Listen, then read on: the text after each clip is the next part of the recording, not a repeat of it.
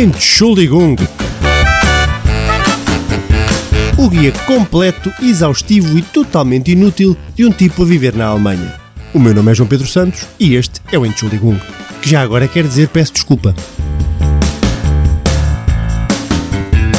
Este podcast é patrocinado por. Bom, por ninguém. Epá, mas sintam-se à vontade. Se estiverem interessados ou se conhecerem alguém, um familiar, um amigo, um conhecido, mesmo alguém que viram uma vez na rua e, e acham, este, este indivíduo tem mesmo potencial para patrocinar um podcast, epá, venha ele. Eu daqui deste lado prometo que todos os patrocinadores serão muito bem tratados. Roupa lavada, comidinha na mesa, cama, ou é cama lavada e, e roupa? Nunca percebi bem o que é. Mas pronto, tudo lavadinho, isso com certeza. Depois que vai haver um cafuné, podemos dormir em conchinha, não há problema algum, até, até aprecio. Portanto, vejam lá isso que, que seria bem catita, ok? Vá, vamos lá seguir com a banda.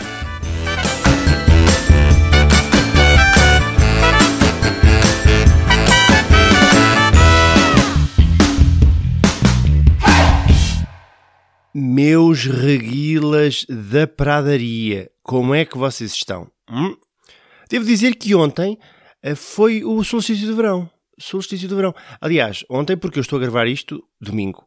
Agora é domingo, aliás, são, digo, digo, digo desde já, são 8h40 da manhã e eu, pronto, sou uma pessoa uh, assumidamente triste, não tenho muito o que fazer e, e ao domingo de manhã estou aqui a gravar um podcast. Mas ontem Ontem foi o solstício de verão, exatamente às 23h43. Portanto, ainda foi dia 20. E estamos no dia mais longo do ano. Motivos para celebrar. Uh, geralmente, o que é que acontece no solstício de verão? As pessoas uh, têm este hábito ancestral de irem uh, para, para um descampado andar aos pinotes ao redor de uns calhaus, chamados monolitos.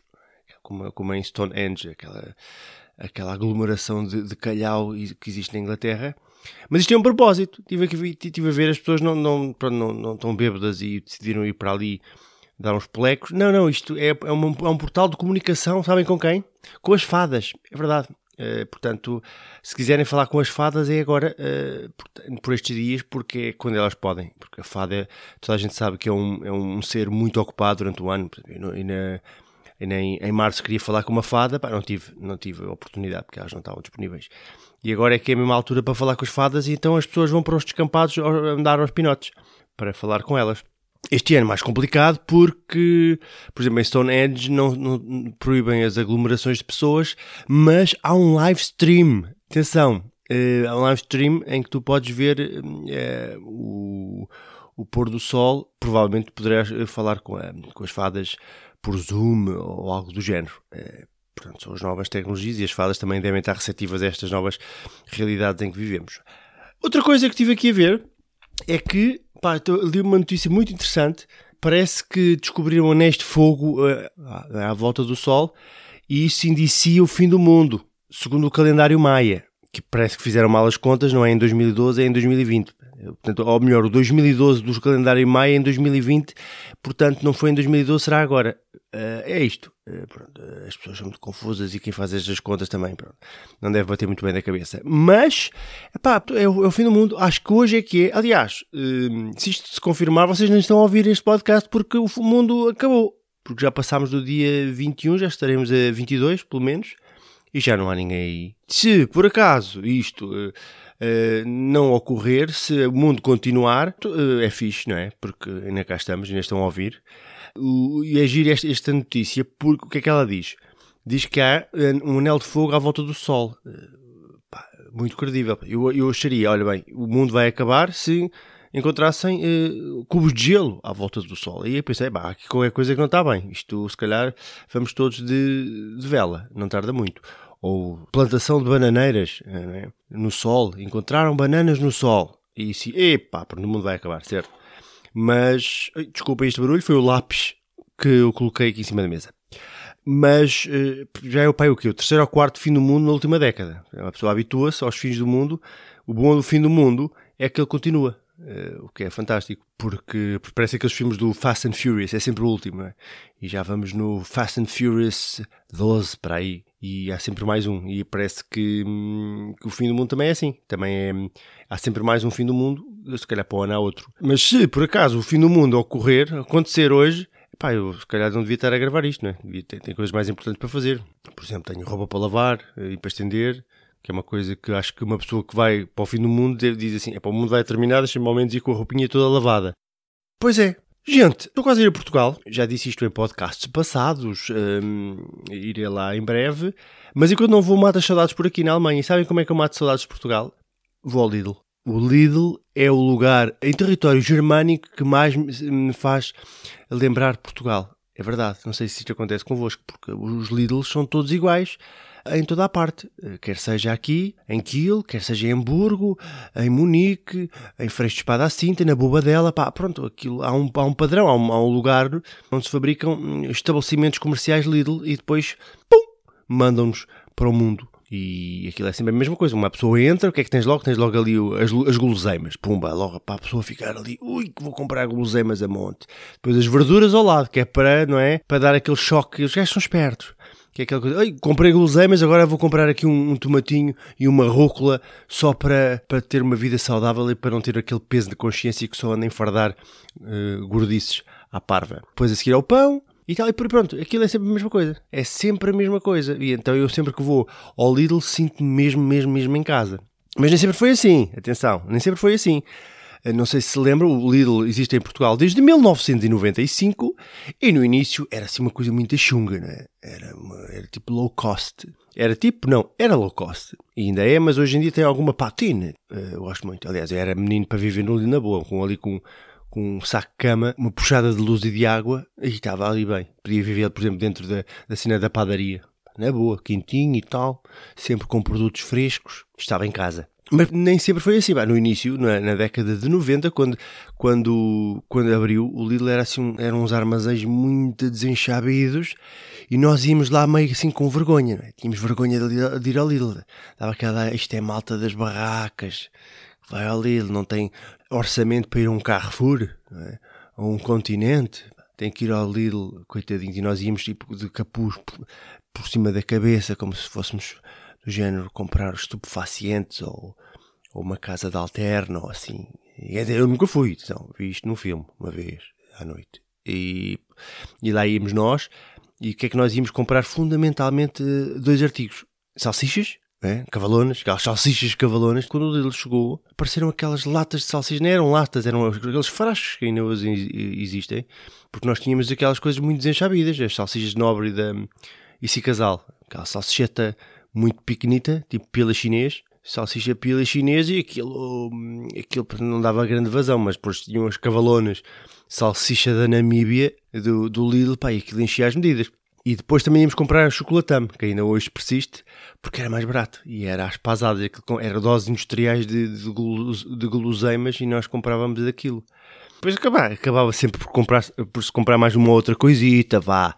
Mas isto era a base. Mais tarde, comecei a consumir álcool do Lidl, naquela altura quando era jovem, estudante, né? que a pessoa não tem muito dinheiro e ia ao Lidl e comprava daquelas, aquele álcool muito bom, o vodka Rashmaninova, não é?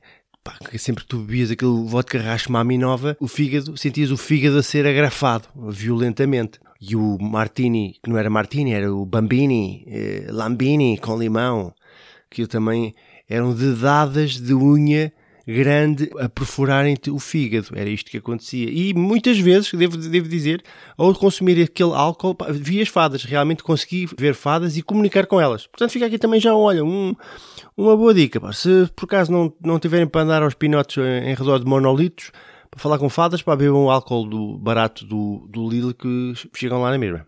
Depois, mais tarde, evolui o que é acontece? Começa a haver aquela secção de bugiganga do Lidl, aquela ah, bugigangagem, que tu não sabes para que é que serve. Tem lá, vendem tulha, é monte. E tu és atraído pela tulha. Porquê? Porque é só 8,99. 8,99 já cheguei a comprar coisas que eram metálicas. Utensílios de cozinha, é? com peças metálicas e coloridas. Pá, isto aqui, isto aqui tem aço. Isto deve ser bom. E só custa 8,99. Vou levar. E não sei para que é que serve. Né? Depois chegas a casa, aquilo, abres e aquilo no fundo é para, serve para descascar limões com os pés. É para, é para aquilo que foi feito e pá, não, então não me dá muito jeito. Mas depois pensas, não, mas depois não, não te sentes muito mal. Pensas, ah, um dia posso estar com as mãos ocupadas e preciso descascar limões. Oh, já aqui tenho a máquina para descascar limões com os pés. E, e tenho uma dispensa cheia de tulha cheia de utensílios do Lidl que comprei porque eram 8,99 e nunca os utilizei. Não sei se isso acontece convosco. Outro fator é a moda Lidl. Artigos de, de vestuário do Lidl. Quem nunca comprou uma blusa no supermercado Lidl que atira a primeira pedra. Eu, eu próprio estou aqui a gravar no quarto de vestir, basta-me virar um, o pescoço ligeiramente para a esquerda e lá está uma blusa do Lidl, pá, menos de 10 euros. Depois nós compramos aquilo a dizer assim: não, isto é só para dizemos para nós próprios, isto é só para andar por casa, mas não é. Vocês sabem tão bem quanto eu que não é. Nós andamos com aquilo a, todo, toda a hora. Inaugurações, festas, sempre roupa do Lidl.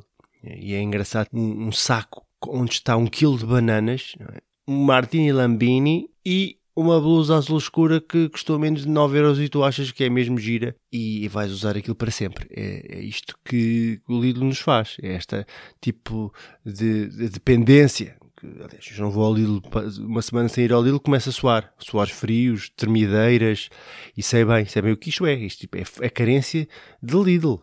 Prosseguindo, eu queria deixar aqui a minha homenagem o meu, e o meu mais profundo respeito uh, aos caixas de supermercado, não só do Lidl, mas de todos os outros estabelecimentos comerciais uh, em território alemão, pá, porque aquilo é gente que não é normal. Vocês já viram bem a velocidade com que aquela malta havia produtos. É? Tu, tu pões o produto na passadeira e começa pip, pip, pip, pip, pip, pip, pip. não tens tempo, não, aquilo, eu não consigo acompanhar a velocidade daquela malta. Tu, tu olhas para o caixa e parece uma pessoa, pronto, até normal, às vezes até anafadinha, que não faz muito desporto, eh, mas depois tem uma velocidade impressionante. Eu acho mesmo que isto é gente que devia estar nos Vingadores. Devia haver, eh, um, nos Vingadores, devia haver um, um super-herói que era o caixa de supermercado. Portanto, tinhas o Homem-Aranha, o Homem de Ferro, o Capitão América e o caixa de supermercado, cujo superpoder era enviar eh, produtos eh, a uma velocidade estonteante. Eu não consigo. Aquilo, vocês não sentem essa pressão quando estão na fila do supermercado. Porque tu, a, partir do momento em que tu colocas as coisas na passadeira, o relógio começa a contar. É? E tu pensas que vai acontecer alguma coisa se tu não fores rápido, ou pelo menos tão rápido quanto a pessoa que está a aviar produtos do outro, sentadinha ali à tua frente. E, e, tu, e há a pressão de, de, da malta que está atrás, porque também já, elas já estão próprias tensas, elas já estão tensas porque sabem que também ao que vão, e depois cria-se ali um, um stress pá, que eu saio lá exausto, saio exausto uh, do, do, de um supermercado aqui na Alemanha. Pá. Truques, vou-vos dar aqui um truque bom que é comprem muita coisa uh, que tenha que ser pesada. Frutas, uh, por exemplo, cebola. Quatro cebolas. Ponham-nas assim espalhadas que ele, eles têm que juntar aquilo e pesar e ganham ali uns segundos preciosos, não é? Uh, cinco maçãs, quatro cebolas e já dá para, desenrascar. Se, se for só códigos de barras, não tem hipótese. Não tem hipótese. Serão triturados, trucidados pela velocidade daquela malta. Devia haver uma prova olímpica de, de, caixas de supermercado. Os alemães ganhavam ouro sempre, ganhavam. É. Se fosse 110 metros barreiras, os, os, a maratona, e depois havia caixas de supermercado, uh, produtos de caixas de supermercado, pip, pip, pip, medalha de ouro, Alemanha, sempre. Pá, vamos passar, mas é para a aula de alemão, que isto senão nunca mais saímos daqui. E temos, temos o fim do mundo ainda para ver. É o que é, parece que é hoje. Então vá.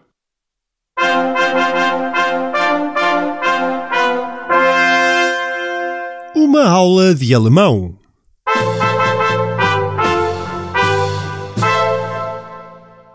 Rapaziada, vamos falar de pão.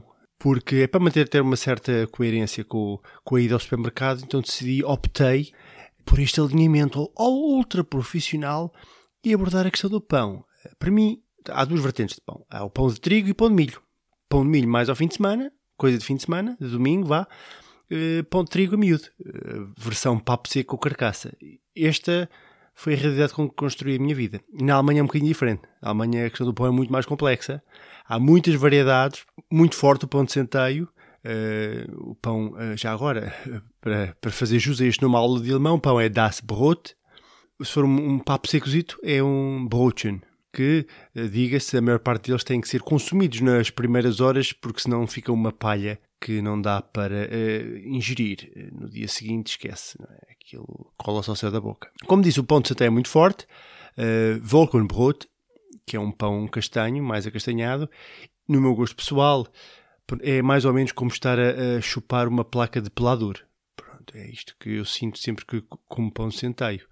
A maior parte dos casos. Portanto, se gostam, se apreciam uh, de lamber um contraplacado, epá, estejam à vontade. Eu cá epá, prefiro pão branco, mas isto sou eu. Ou então podemos ir até um bocadinho mais longe e temos o Pumpernickel, que é um pão preto, também de centeio, que é cozido em banho-maria. Não sei o que é que isto significa, mas é assim que ele é feito e depois eh, é um pão úmido, eh, muito compacto e que é ótimo, por exemplo, se tu quiseres assentar tijolo. Se tiveres uma, uma parede para levantar em casa e não tens argamassa, pá, puma, pumpa níquel ali nos entrefolhos do tijolo e com certeza aquilo vai, vai aguentar a, a, parede. Fica ali uma parede bem posta, sim senhor. Pá, pronto. Isto é o meu gosto pessoal, atenção, não estou aqui, também não quero fazer juízos de valor. Se gostam de pumpa níquel, de Volkenbrot, epá, estejam à vontade. Eu prefiro pão branco. Mas eu sou uma besta, eu sou reconhecidamente uma besta, portanto posso estar provavelmente errado.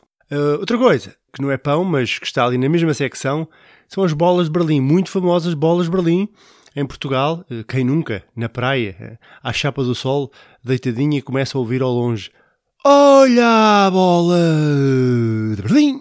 Ei, bola de Berlim! Olha a bola de Berlim! E pasme-se, a suar que nem um javali, fico com vontade de comer bolas de Berlim. Quantas vezes é que eu já não ingeri bolas de Berlim à chapa do sol pelos areais de Portugal? E vocês, calhar, também. Pois é, a bola de Berlim é originalmente uh, daqui. Né? Aliás, por isso é que se chama bola de Berlim.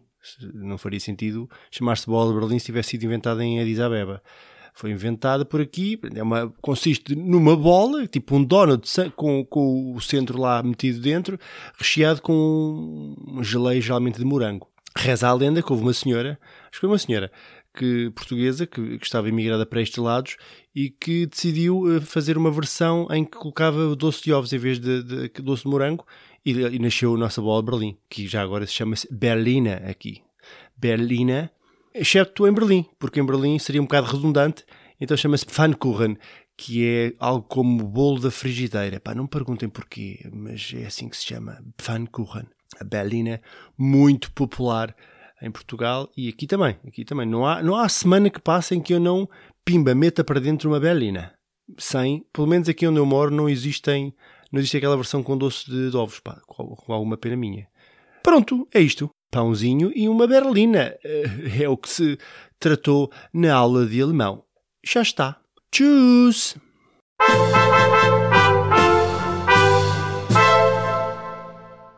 Estamos despachados e eu agora, num tom um bocadinho mais uh, sério, queria só deixar a minha homenagem ao ator Pedro Lima, que nos deixou uh, este fim de semana e pronto, falei um bocadinho a brincar no início sobre o fim do mundo para alguns é, foi mesmo o fim do mundo e penso para as pessoas que mais próximas do Pedro é, será mesmo um, um, mundo que acabou. E fica aqui a minha homenagem a um, um grande ator eu não conhecia pessoalmente. Cruzei com ele duas ou três vezes mas sempre pareceu ser um cavalheiro impecável. Portanto aqui fica. Grande homenagem e um abraço onde quer que estejas. É isto. Até para a semana minha gente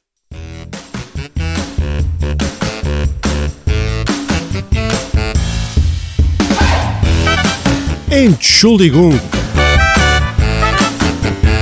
O guia completo, exaustivo e totalmente inútil de um tipo a viver na Alemanha. O meu nome é João Pedro Santos e este é o Entschuldigung, que já agora quer dizer peço desculpa.